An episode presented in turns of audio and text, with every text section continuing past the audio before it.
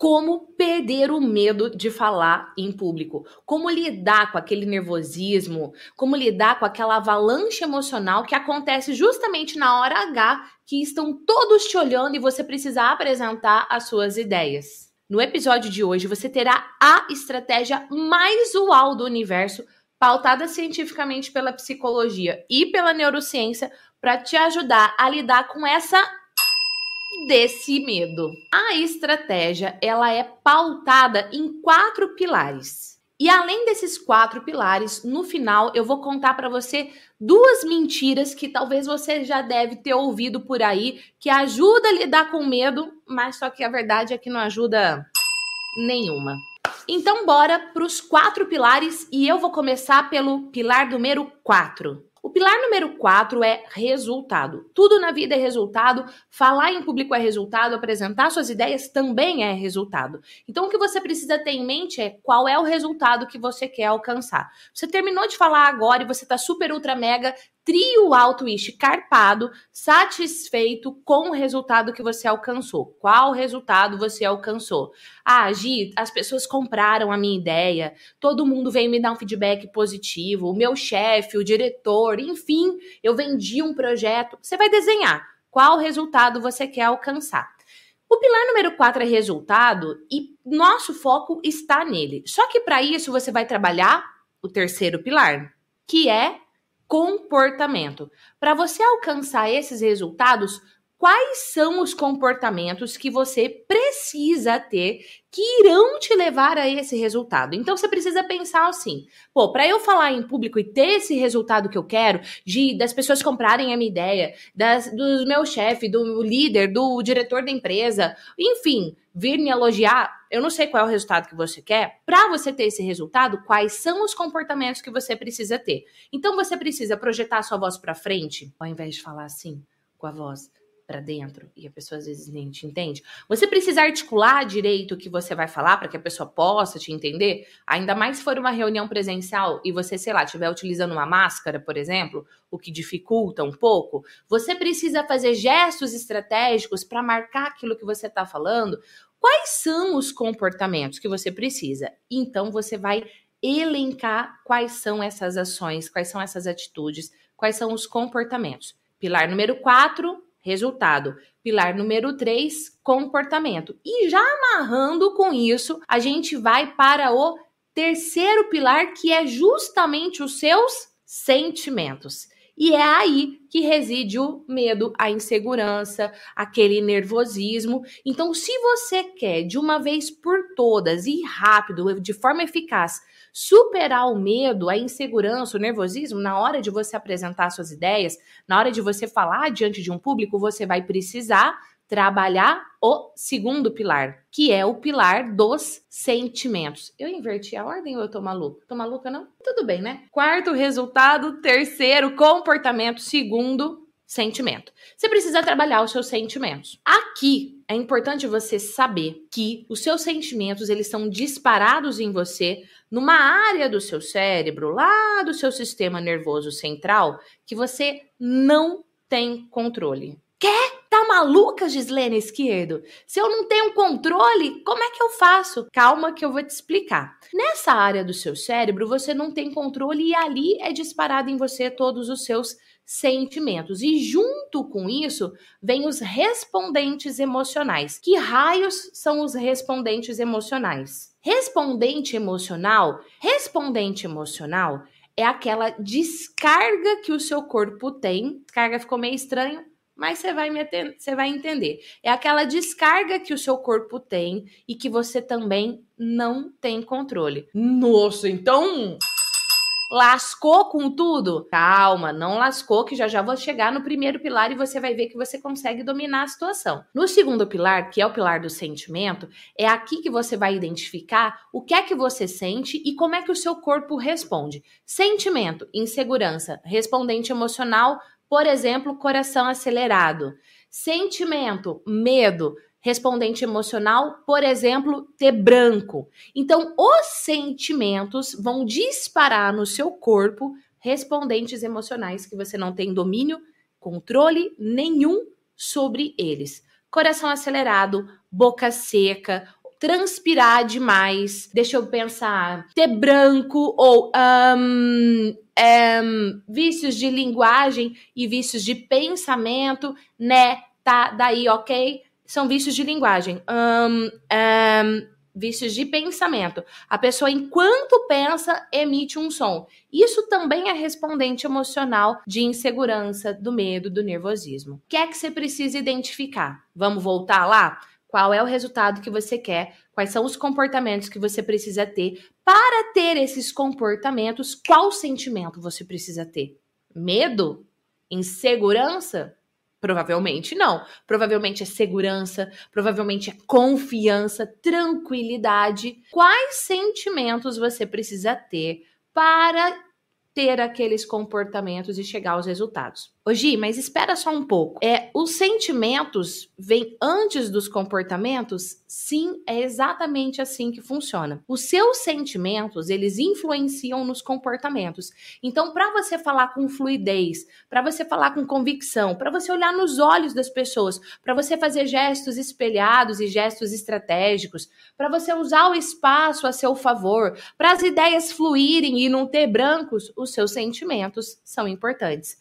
Os seus sentimentos influenciam nos seus comportamentos. E são os seus comportamentos que geram resultado. Tá bom, mas é. Gi, você me disse que a gente não tem controle sobre os sentimentos porque eles estão numa área do cérebro que a gente não tem controle. Então, o que é que eu faço? A resposta é: primeiro pilar, os seus pensamentos. Um pensamento gera um sentimento que interfere nos seus comportamentos que conduzem ao resultado. Então, a pergunta que você precisa se fazer é: quais pensamentos eu preciso ter que vão gerar em mim esse estado emocional, que vão gerar, que vão impactar naquela sequência de comportamentos que eu preciso ter, que vão me levar ao resultado que eu quero? Primeiro pilar, pensamento. Segundo pilar, sentimento. Terceiro pilar, comportamento. Quarto pilar, resultado. Os seus pensamentos, eles estão numa área do seu cérebro que você tem controle. Eles estão no seu córtex cerebral. E ó, sabe, você já ouviu uma, uma passagem bíblica que fala assim: vigiai os vossos pensamentos? Você já ouviu? Olha só, a, a Bíblia sábia já diz ali, ó, lá no sem, nos seus pensamentos, porque eles estão localizados na área do córtex cerebral, você tem controle e é ali que você precisa vigiar. Então vamos supor que o Wilson vai falar em público, vai participar de uma reunião super importante lá da empresa que o Wilson trabalha, e ele tá lá com o na mão. Se você não conhece, essa aqui é a sineta do palavrão, tá bom? O Wilson tá lá com o na mão. E ele tá pensando assim: eu não posso errar, e se eu falar alguma coisa errada? E se alguém fizer alguma pergunta para mim que eu não souber responder? Nossa, eu devia ter me preparado melhor. Puxa, eu, eu, sou tímido. O meu negócio mesmo é lidar com números, é a parte técnica. Eu não gosto desse negócio de lidar com gente, falar em público. Eu não gosto disso. Todos esses pensamentos vão gerar no Wilson uma gama de sentimentos um estado emocional que vai minar a potencialidade que o Wilson tem. O pensamento de eu não sou bom o suficiente, eu sou tímido, eu não vou conseguir, é muito difícil, eu não gosto de lidar com pessoas, eu não gosto de falar em público. Aí se fizerem alguma pergunta, e se eu errar? Esses pensamentos, eles fazem parte do que eu chamo da ditadura da perfeição. E esses pensamentos, eles vão gerar no Wilson insegurança, medo, ansiedade, tensão. E quando o Wilson e você e eu, qualquer pessoa, quando nós estamos sobre esses estados emocionais negativos, o impacto na nossa performance, o impacto nos nossos comportamentos é negativo. Então, você não vai expressar suas ideias com clareza, Wilson, muito menos. Você não vai ter uma facilidade de exposição das suas ideias de argumentação. Você não vai conseguir dar aquele exemplo, falar aquilo que você sabe, aquilo que você domina, porque vai ter um branco. Lembra que eu expliquei dos respondentes emocionais? Então, um pensamento gera um sentimento. E são esses sentimentos que vão gerar os comportamentos, que vão gerar o resultado. Ou seja, quais pensamentos você precisa ter que vão trazer toda essa cascata, essa sequência de eventos dentro de você e que vão impactar nos seus resultados. Porque muitas vezes você, porque porque muitas vezes a pessoa pode focar nos comportamentos que ela precisa ter. Ah, que técnicas ela utiliza? Como é que ela organiza o discurso? Que erros que ela não deve fazer, por exemplo, ao falar diante de um público? Falando nisso, tem um vídeo que já está no meu canal, vou deixar um card aqui para você e também na descrição do vídeo de hoje, que fala exatamente sobre isso. Muitas vezes a pessoa se preocupa com a gama de comportamentos que ela precisa ter. Que gesto que ela faz, que erro que ela não pode cometer, para onde que ela olha, como é que ela argumenta, como é que ela elenca as ideias. Todas essas técnicas, esses comportamentos são importantes, muito importantes.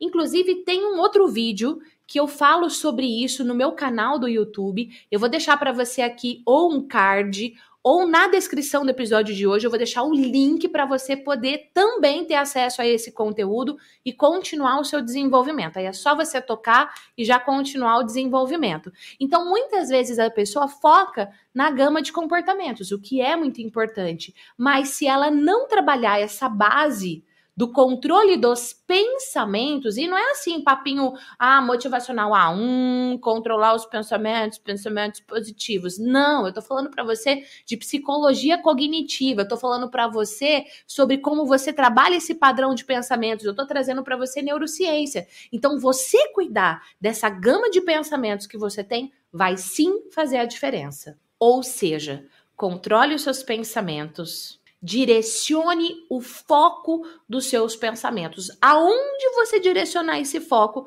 vai impactar lá no resultado que você quer. E eu quero que você tenha um efeito uau nos seus resultados.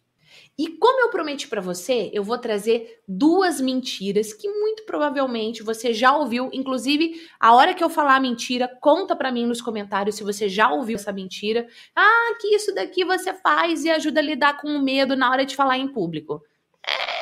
Não é bem assim, não. Mentira número um. Ao falar em público, para te ajudar a lidar com medo e ansiedade, segure um objeto nas mãos. Qual é o problema? O problema é que muitas vezes a pessoa segura uma caneta. Primeiro que a caneta deveria estar ligada ao contexto. Tipo eu, se tivesse agora aqui numa reunião com você, seja presencial ou online, e eu tivesse com uma caneta na mão, faria sentido? Ou de repente, se eu tivesse um passador de slides na mão, faria sentido? Não, não estou usando slides. Não, não estou usando nada para anotar. E a caneta, ela pode com você, entregando o seu estado emocional. Como? Se a caneta, por exemplo, ela é giratória como essa, a pessoa sem perceber, ela fica girando a caneta. Ou se for aquelas de tchic, tchic, tchic, sabe? Entregou, entregou insegurança e vai dar ruim para você.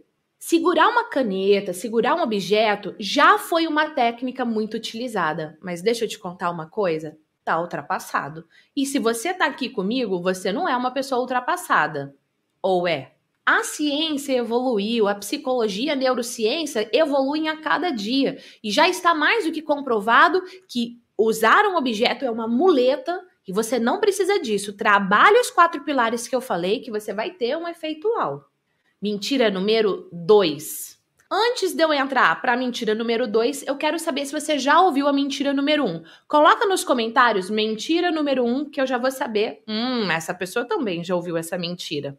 Agora sim, vamos para a mentira número 2, que é interpretar um personagem ao falar diante de um público. Uh, vai dar Interpretação é do teatro, interpretação não é do mundo corporativo, não é do mundo dos negócios. Quando você vai apresentar a sua ideia, quando você vai apresentar o seu projeto, defender o seu projeto, não dá para você interpretar um personagem. Você vai fazer papel de palhaço, você vai fazer o papel de ridículo. Seja você. Interpretar um personagem ao falar em público presencial ou online, tá? Isso vale também para o mundo online. É algo insustentável. Com o tempo, isso não vai se manter. Chances são que a pessoa, ó, despiroca, surta. Você já ouviu essa mentira número 2 também? Que você tem que interpretar um personagem? Comenta aqui, mentira número 2. Agora, uma ideia que eu tive enquanto eu trazia esse conteúdo para você, que eu vou fazer hoje, é analisar um trecho da minha fala, porque afinal de contas eu estou falando em público com você. É online, mas eu estou falando em público. E eu vou trazer para você duas análises que fazem parte da gama de comportamentos que você pode ter ao falar em público para te ajudar a ter um efeito uau. Eu trabalho muito isso dentro do curso, dentro da formação efeitual, mas eu já vou dar essa dica aqui agora para você. Primeiro, gestos marcados. É extremamente estratégico ao você falar em público fazer gestos marcados, gestos estratégicos. Não é ficar movimentando a mão o tempo inteiro para lá, para cá, para lá, para cá. É muito além disso. Depois assista esse vídeo de novo e me analise. E número dois, esses gestos, essa forma de se comunicar, uau, traz também, obviamente, uma velocidade de comunicação que vai alternando, uma hora fala rápido, uma hora fala devagar, e também com a entonação vocal, porque se tem uma coisa que gera um resultado extremamente negativo, é a pessoa falar de uma forma que eu chamo que é voz de abajur, é aquela mesma coisa do início ao fim e que leva o público a dormir. Quero saber se o conteúdo de hoje gerou valor para você. Comenta aqui abaixo hashtag valor. O tanto de R que você colocar nesse comentário é o tanto de valor que agregou para você. Então deixa aqui o seu comentário. Não deixou o seu like ainda, deixa que é um feedback super precioso. Isso ajuda o YouTube a analisar, a entender que esse é um conteúdo de valor e mostrar para outras pessoas. E óbvio, se você é novo por aqui, seja super bem-vindo. Toca aí para se inscrever Toca no sino também, porque daí o próprio YouTube vai te avisar quando tiver episódio novo no ar. E compartilhe, porque se gerou valor para você, pode gerar valor para outras pessoas também. E esse clã Uau vai crescendo cada vez mais. A gente vai trabalhando aí, ó, com pessoas que dominam a arte de falar bem e influenciar pessoas. Um beijo e eu te vejo no próximo episódio. Tchau!